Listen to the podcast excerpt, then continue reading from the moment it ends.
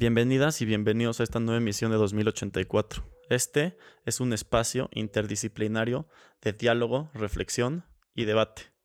Durante los últimos meses hemos tenido a varios invitados e invitadas con quienes hemos tenido el gusto de tener conversaciones muy interesantes acerca del impacto de la tecnología en distintos ámbitos de la vida. En esta ocasión vamos a hablar sobre uno de los problemas más graves de la actualidad, la desinformación, las famosas fake news o los deepfakes y vamos a hablar sobre la desinformación en el contexto de las elecciones intermedias que se llevarán a cabo este 6 de junio de 2021 en México. Acuérdense, todos salgan a votar. Personalmente sentí una enorme necesidad de tener esta conversación antes del 6 de junio. Las elecciones intermedias de esta semana serán las elecciones más grandes en la historia de la democracia mexicana y el rumbo que tome este país en los próximos años se determinará en gran medida por los resultados de esta jornada electoral. Es importante hablar sobre la desinformación en víspera de las elecciones porque la desinformación ha sido una enorme amenaza en otras elecciones como lo fue en las del Brexit o las elecciones de 2016 en Estados Unidos. Con el flujo masivo de información en redes, el usuario cada vez nubla aún más su juicio para discernir sobre la validez o no de la información que consume. El problema de la desinformación es que es el pretexto ideal para que los gobiernos autoritarios exijan alzarse, como aquel que dice qué información sí es verídica y qué información es falsa. La desinformación tiene muchas consecuencias. Una de ellas es que generan estigmas y prejuicios sustentados en aversiones sociales, que además están transformando el tejido social y polarizando a las personas gravemente. Esto ha limitado nuestra capacidad de comprender dinámicas sociales amplias y diversas, como si encerraran a las personas en una caja negra, de manera que las perspectivas que tienen los usuarios de la realidad se vuelven basadas principalmente en juicios, prejuicios y se sustentan en posturas rígidas y cada vez más radicalizadas. A continuación, escuchen un mensaje que fue emitido por Anonymous México hace unas semanas en redes en donde hablan sobre la desinformación y las elecciones. Somos anónimas. Hemos venido de muy lejos después de ver los indignantes sucesos en la línea 12 del metro fue la gota que derramó el vaso, por ello decidimos apoyarlos contra la actual dictadura. Además sabemos que hackers rusos atacarán los sistemas del INE, ya que el gobierno no aceptará la derrota el próximo 6 de junio, así que ayudaremos a defender su democracia, y como venganza de los muertos de la línea 12, en los siguientes días revelaremos corrupciones y depravaciones de quienes estuvieron involucrados y son culpables de estos cobardes asesinatos, algunos hoy son candidatos los cuales no deben ganar. No permitiremos que México se hunda más en la dictadura, somos legiones, no olvidamos, no perdonamos, espérenos. Pues aquí el mensaje de Anonymous México. Dijeron, y estas fueron sus palabras, sabemos que hackers rusos atacarán los sistemas del INE, ya que el gobierno no aceptará la derrota. Pero la pregunta es, ¿será verdad esto o será fake news? De cualquier manera, no me sorprendería nada que desde el mismo Palacio Nacional se haga un esfuerzo por difundir desinformación con la intención de deslegitimar las elecciones del 6 de junio. Ahora voy a cederle la palabra a Antón González. Mi amigo Antón ha participado en las últimas dos emisiones de 2018. Me da mucho gusto contarles que a partir de ahora estaré compartiendo con él este espacio como anfitrión del podcast. Antón, bienvenido a tu nueva casa. ¿Qué te parece este audio que acabamos de escuchar de Anonymous México? Pues antes que nada, Santiago, muchísimas gracias por haberme invitado aquí como anfitrión. Me da muchísimo gusto. Vamos a seguir con muy buenas pláticas. Y bueno, ahora empezando una de estas buenas pláticas, se me hace que enfatizas un punto muy importante que es el de ¿será verdad o será fake news? ¿Cómo podemos distinguir esto? Va a ser algo muy interesante. Ojalá nuestro próximo invitado nos los puede explicar más a detalle. Pero esto de los rusos ya lo he escuchado, de hecho, desde el mismo presidente Calderón lo mencionó en, una entrevista hace poco. Yo no he escuchado mucho al detalle, pero sabemos que los rusos han involucrado en el Brexit y en las elecciones de Estados Unidos del 2016 Y estaría interesante también saber si se metieron en las del 2020.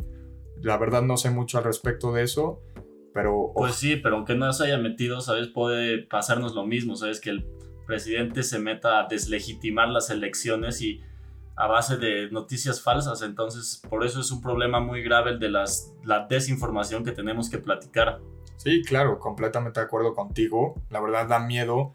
Justo, bueno, regresándonos a tu primer podcast que, que hiciste, es justo sobre esto y cómo los votos electrónicos pueden ser una manera de manipular esto o inclusive vendiendo los mismos votos que ya existen hoy en día que son a papel. Entonces, ver cómo este tipo de información afecta a las elecciones va a ser algo muy importante este 6 de junio. Sí, estoy de acuerdo contigo. Y sería importante también recordar a todos que salgan a votar. Y sí, como dices, la verdad es que yo cuando preparé para esta plática con nuestro próximo invitado que ya les presentaremos, pensé mucho en esa conversación con Vladimir, el episodio 1, así que los recomiendo que lo escuchen si no lo han escuchado.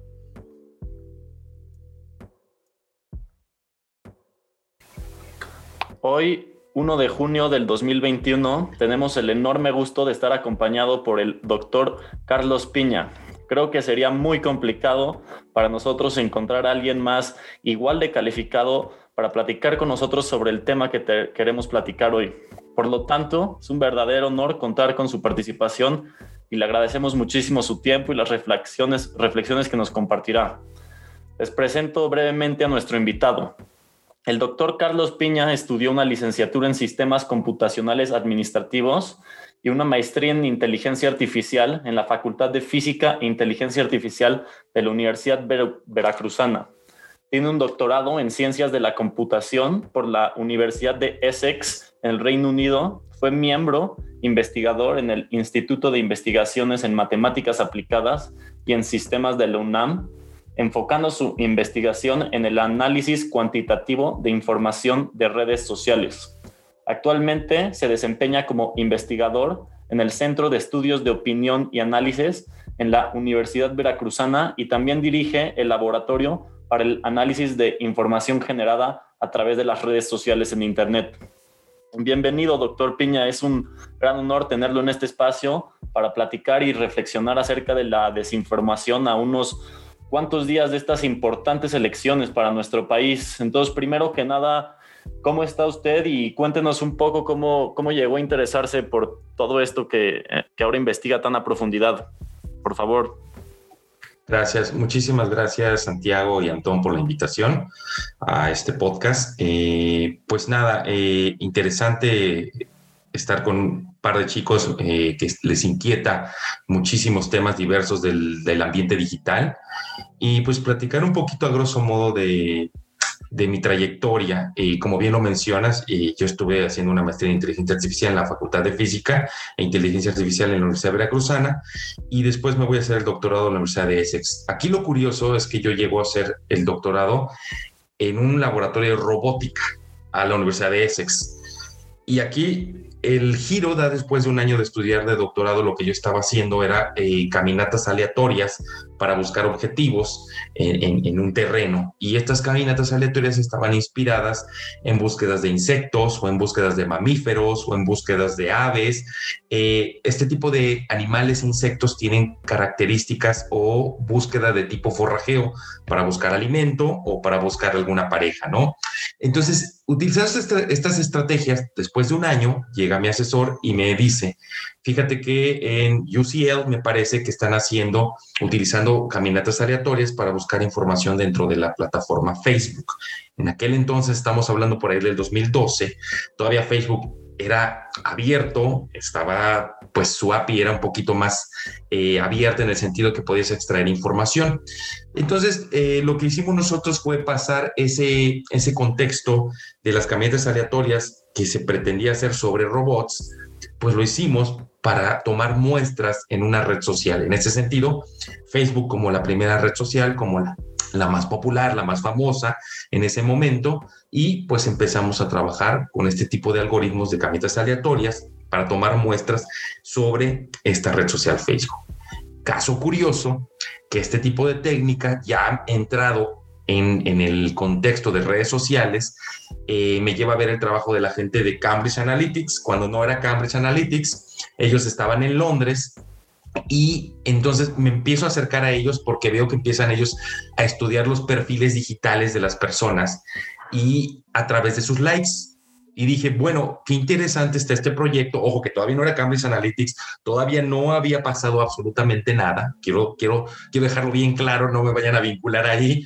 Este, y entonces eh, hay un primer acercamiento a través de correos electrónicos, ya saben, y les digo, es que me interesa lo que están haciendo porque entonces con la toma de muestras de las camisetas aleatorias, yo podría utilizar el perfil digital de los usuarios más interesantes y hacer un, un, perfilado con los likes, ¿no? Porque en ese entonces todavía no había las cinco reacciones o seis que tenemos actualmente en Facebook. Entonces, con los likes se podía hacer ese perfil.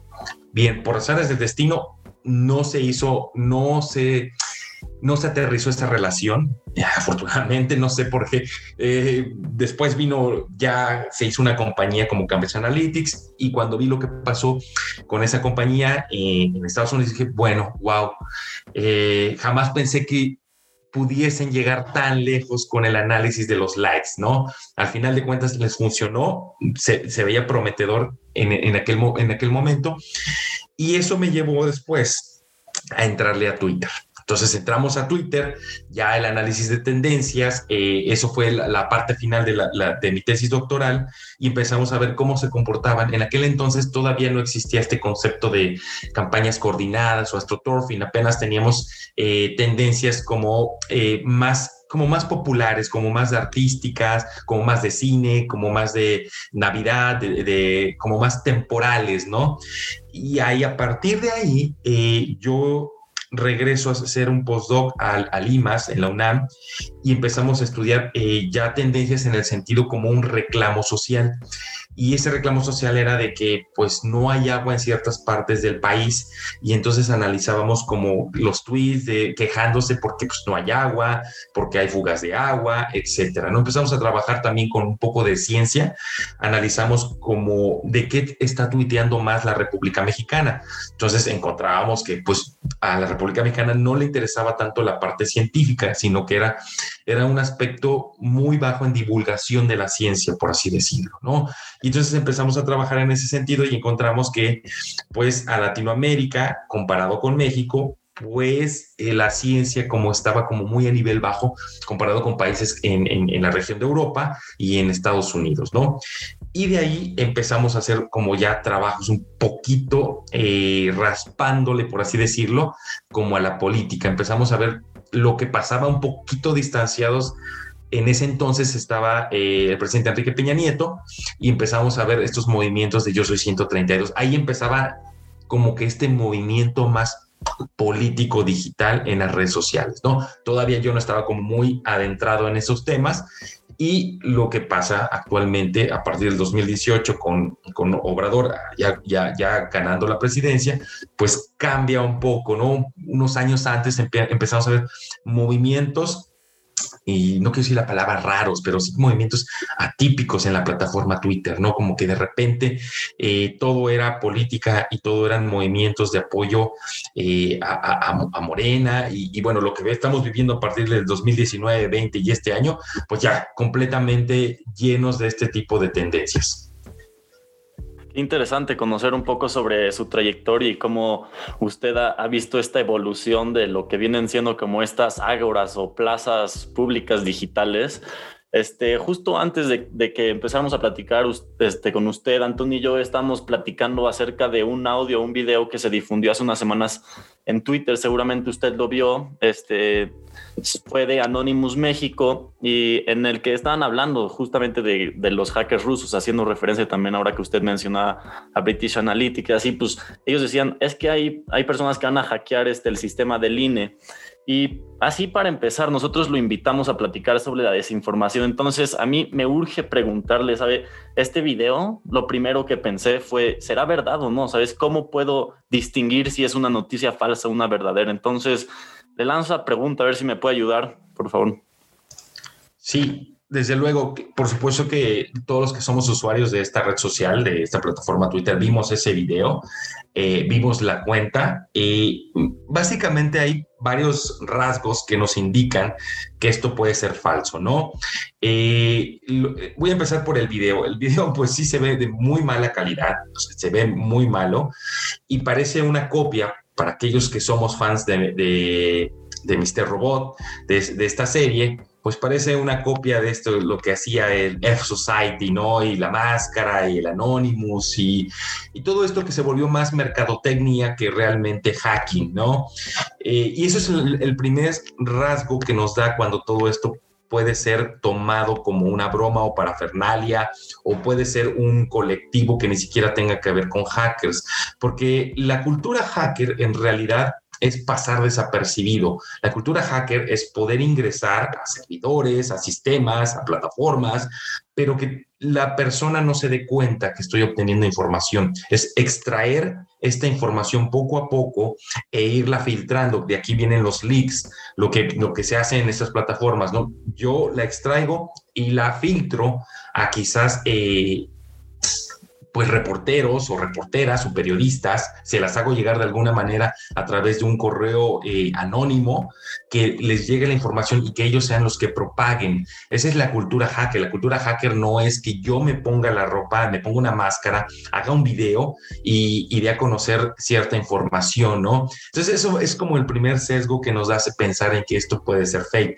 El segundo es que la cuenta que ellos utilizaron como hacker anonymous o anonymous-m MX o algo así, es que esa cuenta fue comprada en el mercado negro de cuentas de Twitter y lo único que hicieron es que cambiaron el número, el, la cuenta de usuario, que ya tenía uno, que ya existen eh, programas que nos dicen que esa cuenta ya pertenecía a otra persona, que esa cuenta ya tenía miles de seguidores, entonces lo que hicieron ellos es comprar esa cuenta y a través de esa cuenta darse a conocer, ¿no?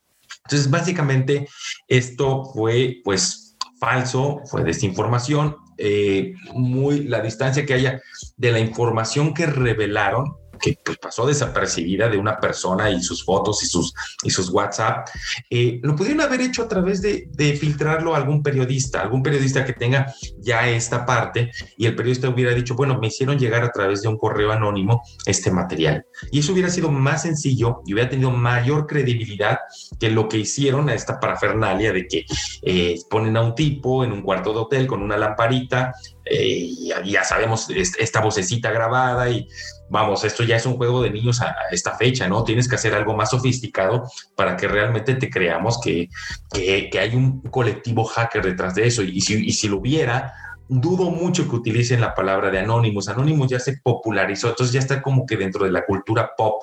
Ya no es como, ay, qué miedo, el Anonymous viene por mí. No, no, eh, repito, la cultura hacker es extraigo información pero no voy a presentar un video, al contrario, esa información la voy soltando, que es mucho de lo que también hizo Snowden en su momento. Entonces va soltando, vas contactando periodistas y les va soltando esta información para ponerlo en un Wikileaks o en, estos sites donde no puedes bajar la información o donde se sostenga a través de servidores que no se encuentren dentro de tu país. Eso es lo que hace la cultura hacker. Entonces, todo esto pues, es desinformación total y fue un circo. Pues sí, y la verdad, bueno, mencionando esto, justo vi hace poco una entrevista con Felipe Calderón donde también menciona lo de los hackers rusos entrando a México. Entonces, regresándome un poco a eso de Cambridge Analytica, ¿crees que en México hubo algo, tuvo algo que ver en las elecciones del, ah, del 2018 o crees que solo es especulación? Sí, no, no es Cambridge Analytics sí llegó a tocar tierra en México, sí llegó a, a, a, lanzar convocatorias para contratar personas en México para hacer su trabajo, que es exactamente lo que había venía haciendo en otros países, lo venía haciendo en Estados Unidos, lo venía haciendo en, Europa con el Brexit, lo venía haciendo también en, en, otras regiones. En México sí llegó a tocar tierra, sí me llegó a, a, sí llegué a ver convocatorias o estas bolsas de trabajo de Cambridge Analytics ya estando yo en México.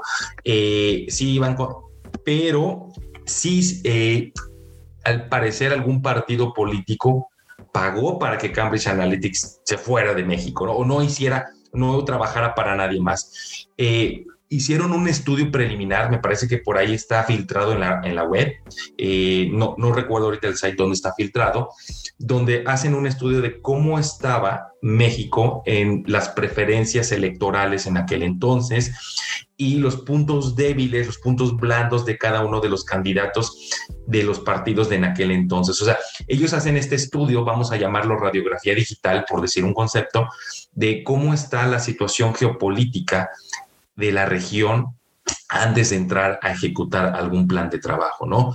Entonces, sí llegó, sí hizo ese análisis preliminar, sí está filtrado en la web, sí viene bastante información de cómo veía eh, las personas a ciertos partidos y a los candidatos, cómo los tomaban en cuenta. Entonces, sí llegó a estar aquí, no hubo injerencia, porque ya al parecer no tengo las pruebas, evidentemente, pues no hubo un partido que lo pagó y, pues ya no, no trabajo Cambridge Analytics. Ahora, con respecto a los hackers rusos, pues volvemos al, punto que mencioné anteriormente. Si hay intervención, pues no lo vamos a saber al final del día, que es lo mismo que ha pasado en Estados Unidos, hackers rusos con miles de cuentas de Twitter intenta, y de Facebook, a través de estas páginas, intentaron sesgar el voto o no ir a votar. Eso es lo que estaban intentando, intentando hacer, ¿no? Eh, ahora las guerras digitales se, se, hacen así. Por más que veamos que cuentas estén llorando de que soy orgánico, soy humano, no, hay una, un, digamos, una, una capacitación digital de muchos grupos de personas para que ellos, a través de esta conducta, te van, si eres incómodo hacia un partido, te van a atacar. Y si tú apoyas su ideología, pues te van a inflar. Que es eso, pero esto, es, esto no es no es orgánico, no, no, no, no nació de la nada, no es espontáneo. Es una capacitación que viene de muchos países autoritarios como China, como Venezuela, eh, como Corea, o sea, que a pesar de que no tengan estas plataformas a lo mejor americanas, tienen sus propias plataformas y estas conductas se van repitiendo. Por ejemplo, en Turquía también pasa exactamente lo mismo, ¿no? Entonces, analizamos de dónde vienen estas conductas coercitivas, de qué países, de qué clase de países vienen, que son autoritarios y las adoptamos. ¿Y cómo las adoptamos? Pues las adoptamos a través de estos asesores que pueden venir pues, pues de, Turquía, de, Estados, de, de, Rusia, de España, de ahí, de ahí, y ellos vienen a capacitarnos, de Sudamérica, de Argentina. Eh, vamos a pensar, si les gusta el, fútbol y si no, pues, eh, por ejemplo, en Monterrey, ellos llevan muchas barras bravas eh, que capacitan de Argentina que les enseñan cómo hacer golpes, las porras, todo eso eh, lo estamos eh, importando a México. Así como capacitan a las barras bravas en el fútbol, pues también nos capacitan aquí en Twitter para hacer exactamente lo mismo que es en Argentina, Venezuela, Chile, etcétera, España principalmente. Entonces, no es ninguna sorpresa y que no sea ninguna sorpresa para nadie este tipo de conductas. Claro, la verdad es, eh, pues justo es más o menos a lo que vamos a meternos un poco más. Ya lo mencionabas un poco, pero es, son estas campañas de astroturfing y quisiera que nos las puedas explicar al público en general de una manera pues, bastante sencilla. ¿Y qué tan efectivas crees que son estas mismas campañas con, con las encuestas electorales. Todavía, claro, no sabemos con los, con los votos, sabremos el 6 de junio, pero a ver si has visto algún tipo de correlación entre, entre estas dos. Sí, por supuesto. Eh, en, general, en, el lenguaje anglosajón, pues hay dos tipos de, campañas. el lo que lo manejan en, marketing, que es el grassroots, no sé qué es el pasto natural, y el astro, ¿no? El astroturfing. Y esto lo conocemos porque el astro son estas canchitas de pasto sintético, y de ahí viene la palabra astro, porque es sintético, ¿no? El, entonces, este, estas campañas de apoyo se dividen en las, digamos, orgánicas y las sintéticas o artificiales. Eh, por lo regular en, en, Twitter, que es donde vamos a observar más este fenómeno, es que las campañas o las tendencias que emergen que no tienen un hashtag son conversaciones alrededor de una persona y esta persona o este personaje puede ser alguien de interés público, político, social y que tiene alguna injerencia en la conversación. Entonces, cuando existe conversación, la tendencia se va a posicionar. Vamos a hablar, por ejemplo, de, vamos a hablar de Michael Jackson, ¿no? Vieron a Michael Jackson. Entonces empezamos a hablar sobre Michael Jackson y de repente se, se pone el nombre de Michael Jackson en las tendencias. Sin embargo, cuando ya vemos hashtag Michael Jackson está vivo y de repente del estar en el lugar 48 brinca 20 o 30 lugares al top 10, ahí es en muy poco tiempo, ahí es cuando em, empiezan a sonar las alarmas, algo puede estar mal, algo está raro, algo está típico. Y cuando analizas la cantidad de retweets, sobre todo de retweets que hay en 2, 3, 5 minutos, estamos hablando de 150, 200, 300, 400, en 2, 3, 5 minutos y que son seguidos, empiezan a sonar alarmas en el sentido de que puede ser una campaña artificialmente amplificada. ¿Qué quiero decir con esto?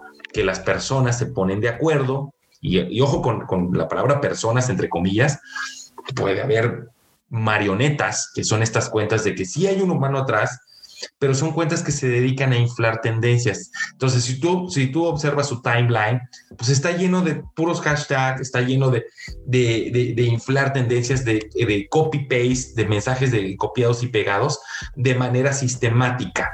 Entonces, no, no podemos decir que es un robot, pero sí tiene un comportamiento como si lo fuera. Y esa es lo, la, la, la mala idea que tienen las personas y que todos le dicen bot no necesariamente son, son automatismos, sino que tú como persona, con tu cuenta marioneta, porque no estás diciendo realmente quién eres, te estás comportando como un automatismo al copiar, pegar, retuitear de manera masiva una tendencia. Eh, ahora, estas tendencias artificialmente amplificadas, eh, me parece que hace unos días Twitter sacó un eh, informe de cómo funcionaban las tendencias de este tipo. Por ahí lo compartí el día de ayer.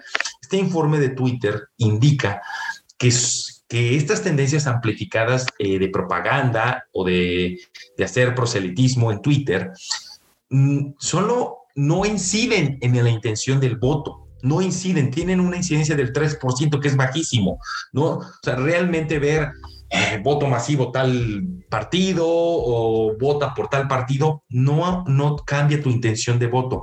Tú no vas a cambiar de voto porque veas que el hashtag eh, voto masivo ya está en primer lugar, es, ah, no, pues sí, no, si está en primer lugar ese, esa, ya, mañana ya soy de ese partido político porque, porque ya lo vi en primer lugar en las tendencias de Twitter. No, no incide en la intención del voto. Lo único que hacen es dar cacerolazos en Twitter y hacer ruido. Lo único que sirven es para hacer ruido, pero no hay una incidencia en la intención del voto. Me parece que la capacitación que están recibiendo la mayoría de los partidos políticos es equivocada, es errónea, porque no hay una incidencia neta en la intención del voto. Lo que sí podemos encontrar que funciona de mejor manera es la información o las noticias que te puedan dar de que tal partido está comprando el voto entre región y anexan pruebas, videos o si hay algún abuso de, contra alguna dama, contra alguna mujer por parte de un candidato, eso sí hay una incidencia real. Cuando vemos información que es comprobable, que sí se comprobó, que sí hay una denuncia en la vida real fuera del entorno digital, eso sí tiene una incidencia. Es decir, la información se incide en mi intención de voto más que una tendencia coordinada o astroturfing y que me posicione en primer lugar. Ahí la diferencia. Información sobre astroturfing o campañas coordinadas. Si hay incidencia en la información, porque si yo veo que esta persona tiene denuncias o tiene cierto tipo de reputación o cierta relación con algún eh, grupo delictivo, ahí sí me la pienso dos veces, que si veo en primer lugar eh, voto masivo X partido. No, así funciona. Sí, claro. Y bueno, adentrándonos un poco más a esto, he visto también mucho en TikTok, los bailes de TikTok de los, de los candidatos. No sé si ahí sepas un poco más si ellos sí han generado pues bueno, el mínimo lo, llegas a conocer más tú como persona porque ves que un candidato está bailando en vez de dar propuestas y cómo es que llegan a, a más gente este tipo de, pues de ridiculeces prácticamente en vez de propuestas para hacer un cambio en el gobierno. Claro, ahí hay que observar que la comunidad digital está segmentada. No son los mismos usuarios los que están en Facebook, los que están en Twitter, los que están en Instagram y los que están en TikTok. Hay una segmentación también incluso por edad, por ideología, por cultura y por personas que realmente no entienden ni cómo funciona el TikTok, pero ellos están como en Facebook. Personas que estamos en Twitter, pero no tenemos Instagram. Entonces, esta segmentación permite y me parece que, por ahí llega eh, la estrategia de que los... Eh, de los directores de marketing político aconsejaron a sus candidatos es, ¿sabes qué? Métete todas las plataformas para llegar a todos, ¿no? Esto un mal consejo porque no es lo mismo la manera de que tú te posiciones en Twitter o en Facebook que de la manera que te posiciones en Instagram, que son imágenes, y en TikTok, que, la, que son videos. Entonces, hemos llegado, como bien comentas, a este tipo de ridiculeces porque le dices, mira, en Facebook vamos a poner tu plan de trabajo y haces como 200 hojas y lo posteas en Facebook. En Twitter vas a, vas a decir que ganamos y haces una tendencia. En Instagram vas a subir fotos acá eh, de, de estudio, de fotógrafo profesional para verte nice. Y en TikTok, pues vas a tener que bailar y hacer ridículo, porque esos son los consejos que le da el, el, director de marketing político, porque eso es lo que él está viendo. Lo que no está viendo es que la segmentación en TikTok, como bien mencionas, eh, la edad es baja, son, chavos, la ideología es diferente, la forma de, de, interactuar con la gente de TikTok es diferente. Entonces, terminas haciendo el ridículo en lugar de proponer tu, tu campaña, de proponer mecanismos, de proponer este, planes de trabajo, terminas haciendo ridículo porque la persona que te está dirigiendo la campaña dice que tienes que bailar para engancharte con los chavos. Cero que entienden cómo piensan los chavos que están en TikTok.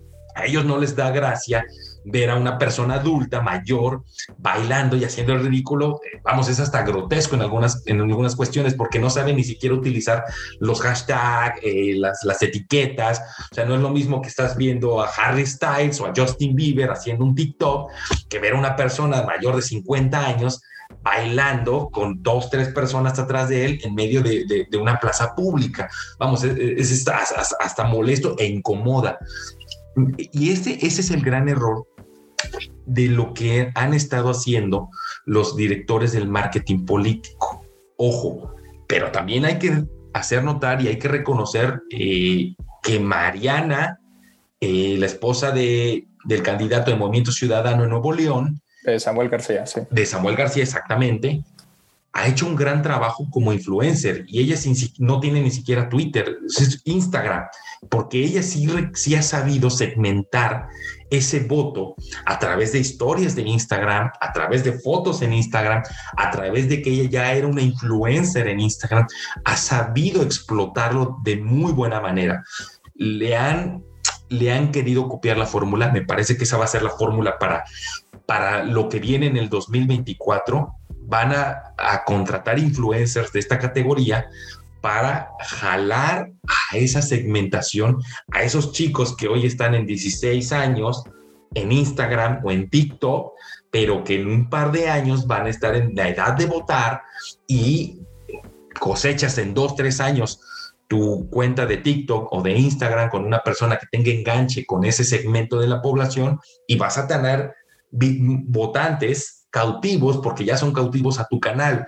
Entonces vamos a pensar eh, en un eh, eh, Juan Pazurita, por ejemplo, que tiene cautivo esa, no que no nos extrañe que a lo mejor un político se le acerque para que haga campaña, ¿no? Juan, este, ¿cuál es el, que comunica? Se me fue su nombre.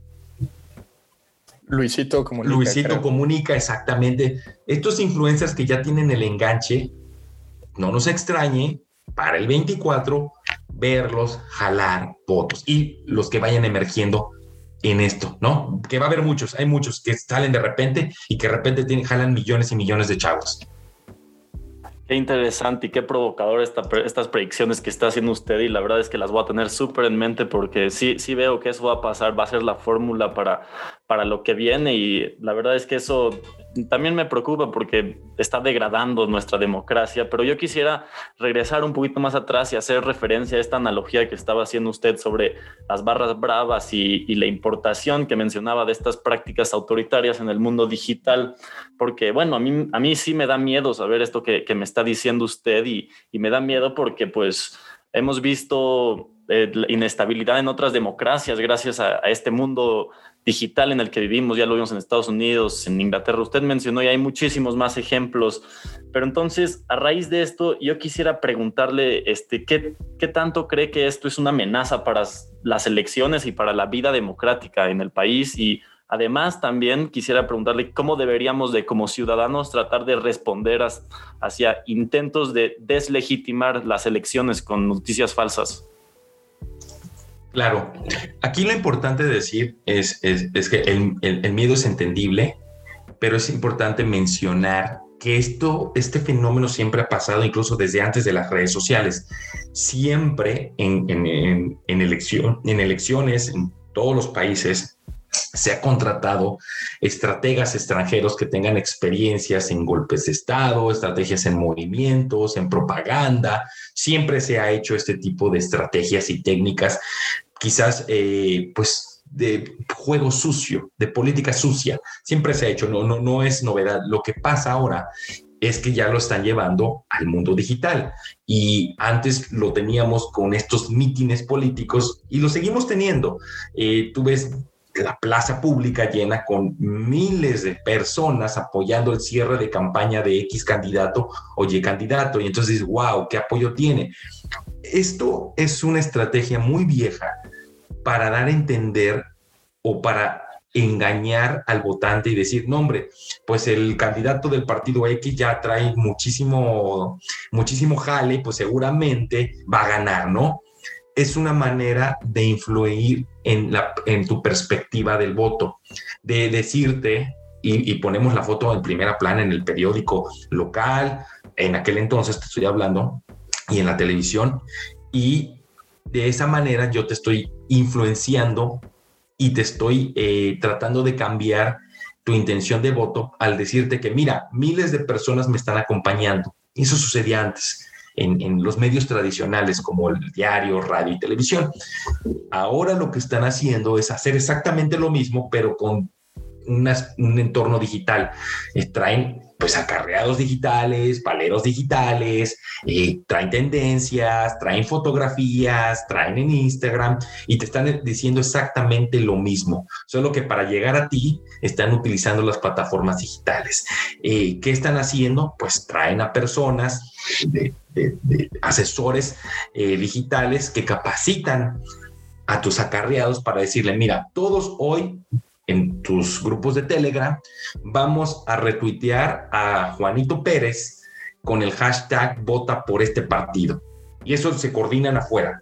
Y entonces a las 13 horas entran a Twitter y coordinan esa, esa, esa, esa estrategia de tal forma que posicionen la, tendencia. Eso es en Twitter. En Facebook, todo lo que yo postee, ustedes le tienen que poner me encanta o like perfecto. Y si alguien me ataca, ustedes lo tienen que atacar también. Misma estrategia, lo mismo que se hacía antes, pero ahora lo estamos haciendo en la parte digital.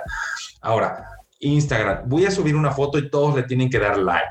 Y me encanta, para que la gente vea que estoy enganchando con la población o con la región a la cual pretendo gobernar. Mismo principio. Se ha hecho antes, se hace ahora, solo que ahora lo hacemos digital el detalle, y por eso no hay que tener tanto miedo, es que en el mundo digital todo deja una huella, un rastro, un registro. Y así es posible determinar que esta persona o esta cuenta marioneta se la ha pasado likeando, retuiteando, eh, comentando a tal candidato que hace, hace pensar, pues claro que puede ser un bot porque no duerme, todo el día está apoyando y, es una, dos, cien, miles de cuentas. Entonces, ese rastro permite identificar que, ¿sabes qué? Está siendo, traes acarreos digitales, está siendo inflado por ciertas cuentas que realmente es un bot center que puede trabajar tanto para el partido X como para el partido Y, como para quien le pague. Entonces estamos hablando de estos eh, que se venden al mejor postor, ¿no? Al final del día eso es lo que está pasando. Eh, antes traían mucho gas eh, ciertas tendencias porque sí se involucraba a la gente, a los usuarios comunes, sí les interesaba el tema. Ahora hemos visto que tanto Twitter ha mejorado sus, su clasificación de tendencias, ha mejorado la detección de astroturfing, que ya no llegan. Hemos visto cómo se quedan en los últimos lugares y ya les cuesta cada vez más llegar a los primeros lugares. Hemos visto este fenómeno. Eso está bien. Eso quiere decir que sí está siendo detectado por lo mismo, porque deja un registro digital. Y al dejar un registro digital se puede medir y al medirlo se puede anticipar o se puede predecir.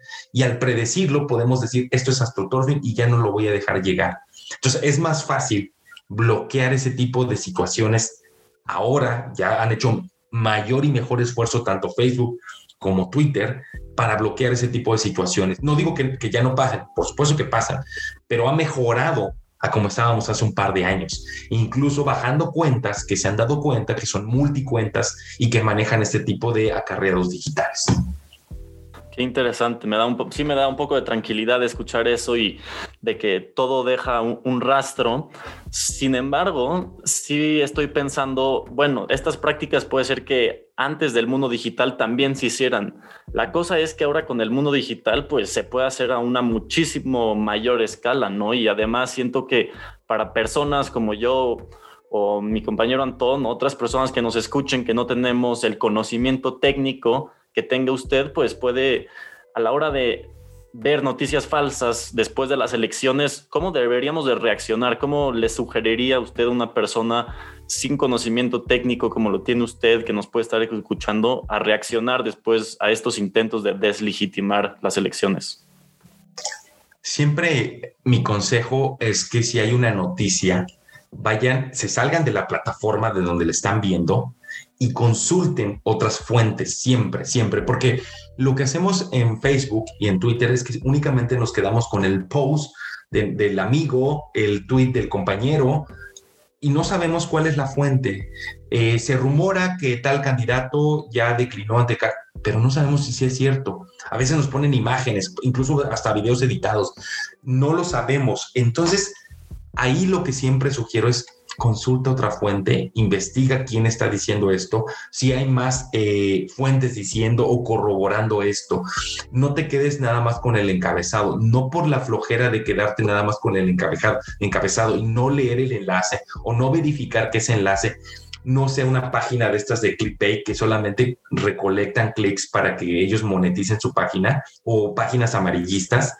Eh, ve más allá, investiga si es una noticia que sientes que te puede causar cierta indignación o puede causar cierto malestar, investiga, ve más allá, no te quedes únicamente con lo que se postea en las redes sociales, salte de la red, salte de, esa arena digital, puedes irte a Google a investigar por tu parte, periódicos, radio, o sea, investiga bien. Y por eso muchas veces hay cuentas o personas que se dedican a eso y que tienen también, se, lo hemos visto, que se viralizan al desmentir una noticia, porque atrapan a esa persona. Y lo vimos, eh, me parece que en días pasados con, con, Mario Delgado diciendo que le habían apuntado con, con armas largas y sale por ahí el gobierno con el C5 investigaron a estas personas y no tenían armas. O sea, desmentir también se ha vuelto una muy buena práctica para las personas que van más allá. Desmentir estas fake news también te viraliza. Exhibir a estos mentirosos digitales también te viraliza. Entonces, hay una polarización, pero no nada más para lo malo. También hay gente que está trabajando en el desmentir este tipo de situaciones o exhibir la mentira, ¿no? Recuerden que el celular es un arma muy poderosa. Podemos grabar llamadas, podemos videograbar, podemos tomar fotografía, podemos postear todo ese material y subirlo a cualquier red, red digital. Entonces, todos estamos hoy en día armados con un celular, porque es un arma, es un arma que puede hacer mucho daño, tanto para la mentira como para la verdad. desmentir a alguien o exhibir a alguien puede hacerle mucho daño, pero también la mentira o también eh, la mala práctica puede hacer mucho daño. Por eso el celular es un arma de doble filo. Hay que saberlo utilizar. Claro, y bueno, ahorita justo lo que mencionabas de Mario Delgado, yo la verdad no sabía que lo habían desmentido y esto es un problema que de hecho pues hay un documental muy bueno que les gustaría recomendar al público, el de The Social Dilemma, en el que platican cómo eh, el fake news llega, tiene un alcance seis veces más grande que el real. Y entonces esto también yo creo que es un punto muy importante para estar al pendiente, ¿no? También este, te, te, quisiera hacer una pregunta, Carlos, sobre las campañas de AstroTurfing, estas que mencionas.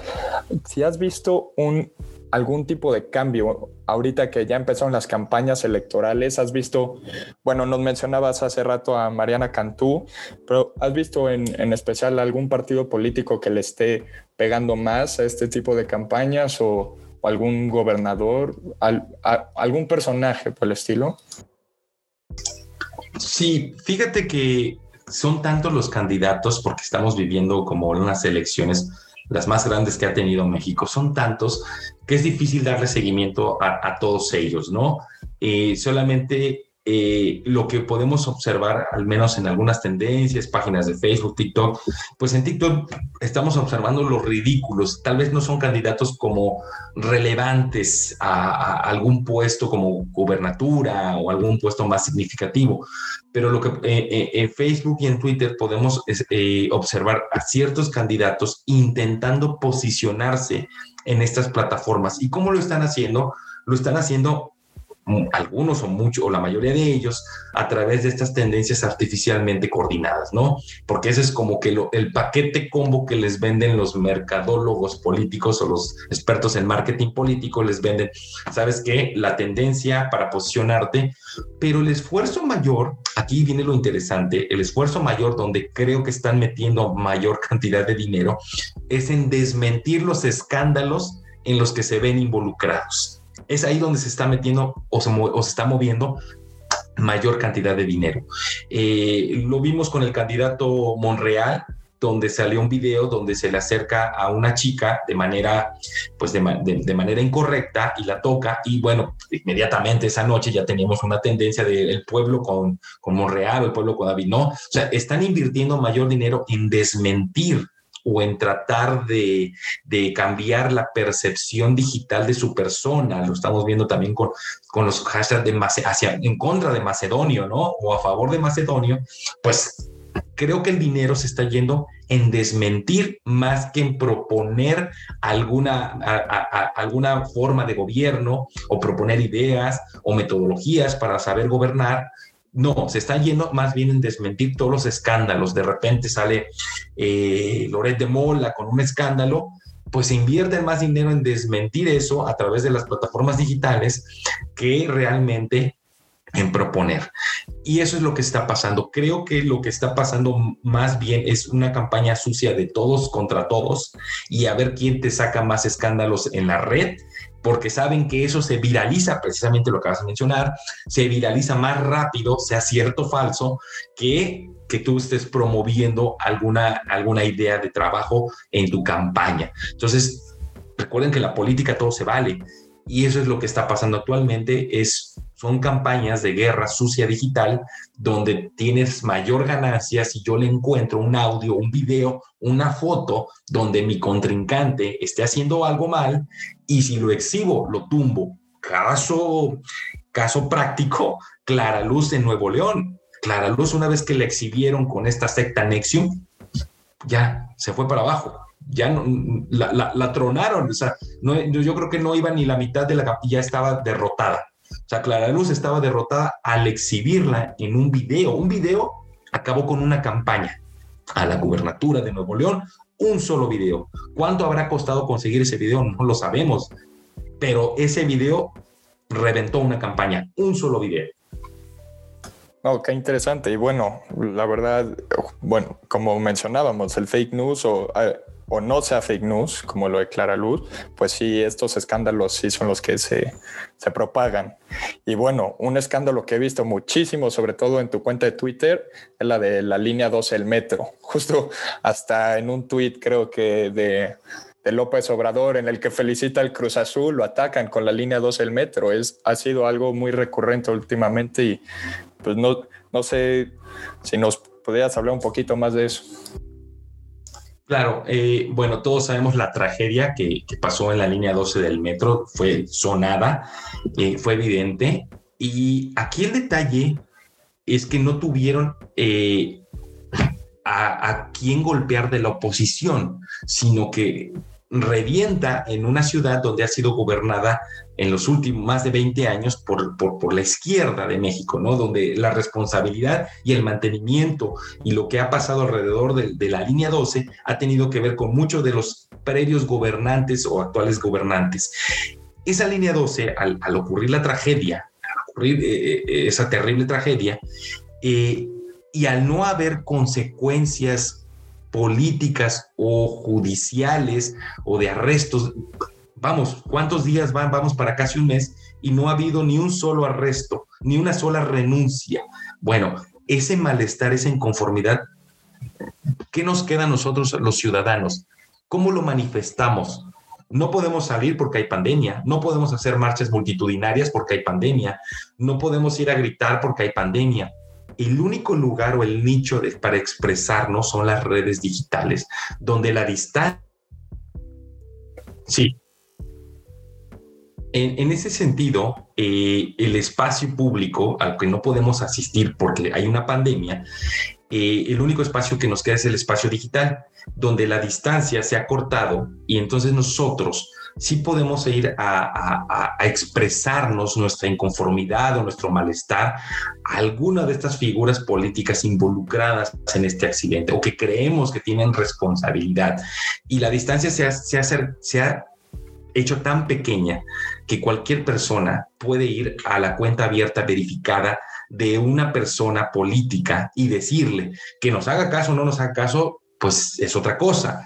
Pero sí ha habido casos donde les responden, incluso se exhibe esa respuesta como una muy mala respuesta, porque al final del día, esas notificaciones, cientos o miles de notificaciones que le llegan diariamente al community manager de esa persona, o en, su caso, si no tiene community manager, sí le está llegando al diputado, sí le está llegando al gobernador, sí le está llegando al encargado o al jefe, sí está llegando ese malestar. Y sí se hace saber Tan se hace saber que muchas veces tienen que abordar el tema sí o sí en la mañanera o sí o sí en un reporte aclaratorio, porque la gente sí se está dando cuenta de, que hay un malestar por la línea 2. Y por eso vamos a seguir viendo eh, la línea 12, la vamos a seguir viendo hasta pasando las elecciones. Estoy seguro que es un fantasma que va a perseguir a los responsables y a los encargados del metro y a las personas que tuvieron que ver con eso.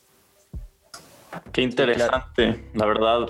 Oye, Carlos, y mencionaste algo que me llamó muchísimo la atención y es este eso, cuando dijiste que ahora, por ejemplo, los políticos ya no le preguntan a sus asesores este así propuestas concretas, sino van a un marketing político y les dicen, no, pues aquí en el TikTok en el Instagram, el video y así vamos a apelar a la gente. Pero además antes de eso habías mencionado unas frases que hasta te voy a citar porque me encantó la manera en la que lo dijiste y dijiste, el celular es una arma que puede ser usada o para potenciar la verdad o para potenciar la mentira. Es una arma de doble filo. Y nosotros en este espacio hemos hecho mucho énfasis en eso, en que la tecnología puede ser usada para bien o para mal es una espada de doble filo, pero a mí todo esto que estamos platicando me hace pensar en que estamos al borde o estamos en un punto decisivo en el que tenemos que tomar decisiones como ciudadanos o, a tomar diferentes prácticas para no caer en un ciberrégimen autoritario y, más bien que sea un ciberrégimen democrático. ¿Qué, qué procede? ¿Qué tenemos que hacer para en ese punto tan crucial? Claro, aquí recuerden que al sistema siempre le va a convenir el control. Y el control en este sentido, hablando del espacio digital, es regular las redes sociales, es regular tu celular como arma. Y recuerden estas iniciativas que han tenido para tratar de regular las redes sociales. Esto es control, es decir, ya no quiero que me, que me que te expreses, ya no quiero que me grites, ya no quiero que me, que me, que me pongas en mi cuenta las fotos donde salgo haciendo algo indebido. Eso, eso molesta, eso incomoda. Cuando, cuando uno incomoda, vas a recibir el ataque por parte de un régimen y van a intentar controlar eso que les incomoda. Y actualmente, ¿qué es lo que más está incomodando? Precisamente las redes sociales. Y de ahí estos intentos por querer regular las redes sociales y actualmente, ojo con esto, tratar de regular o captar nuestros datos biométricos para los celulares. ¿Por qué? Porque evidentemente lo que vamos a decir, el celular es un arma, tengo que controlar quién está utilizando esa arma en mi contra qué casualidad que ahora quieren regular redes sociales, qué casualidad que ahora quieren regular el celular.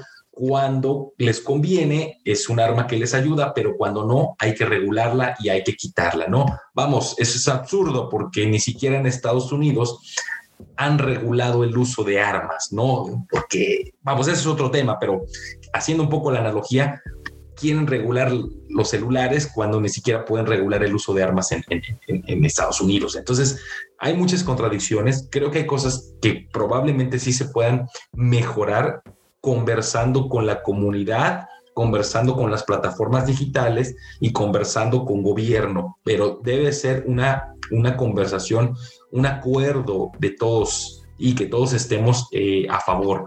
De otra forma, pues es un es una regla, es un autoritarismo, tratar de regularnos con lo único que nos queda para defendernos, las redes sociales y nuestros dispositivos digitales. Qué interesante. La verdad es que he aprendido muchísimo en este ratito platicando contigo y ha, sido una plática muy, muy enriquecedora. Este, seguramente que para nuestra audiencia será igual. Te agradezco muchísimo tu tiempo y contestar mis preguntas. Este, no sé si Antón quisiera este, compartirnos algunos pensamientos de, conclusión o, darle el agradecimiento al doctor Piña. Oh, la verdad, pues lo mismo, Santiago. La verdad, nada más le quisiera agradecer al doctor Piña. Le recomendamos muchísimo su Twitter es una gran cuenta que seguir, especialmente para lo que nos enfocamos hoy, ¿no? Que saber qué, cosas son verdad, qué noticias son verdades, cuáles son falsas. Doctor Carlos Piña sabe cómo desinformar lo, lo que no es, sea cierto e informar lo que sí sea cierto. Pues doctor, le agradecemos muchísimo por su tiempo este, y seguramente que estaremos siguiéndolo además en, nuestro podcast, pues ya les dejaremos el link para que, lo sigan en redes a quienes gusten. Muchísimas gracias, doctor Piña. Ha sido un, un gusto platicar con usted. Muchísimas gracias por la invitación y un gusto platicar de estos temas. El gusto ha sido nuestro, ha sido muy interesante. Que esté muy bien, cuídese, hasta luego. Igualmente, hasta luego. Hasta luego.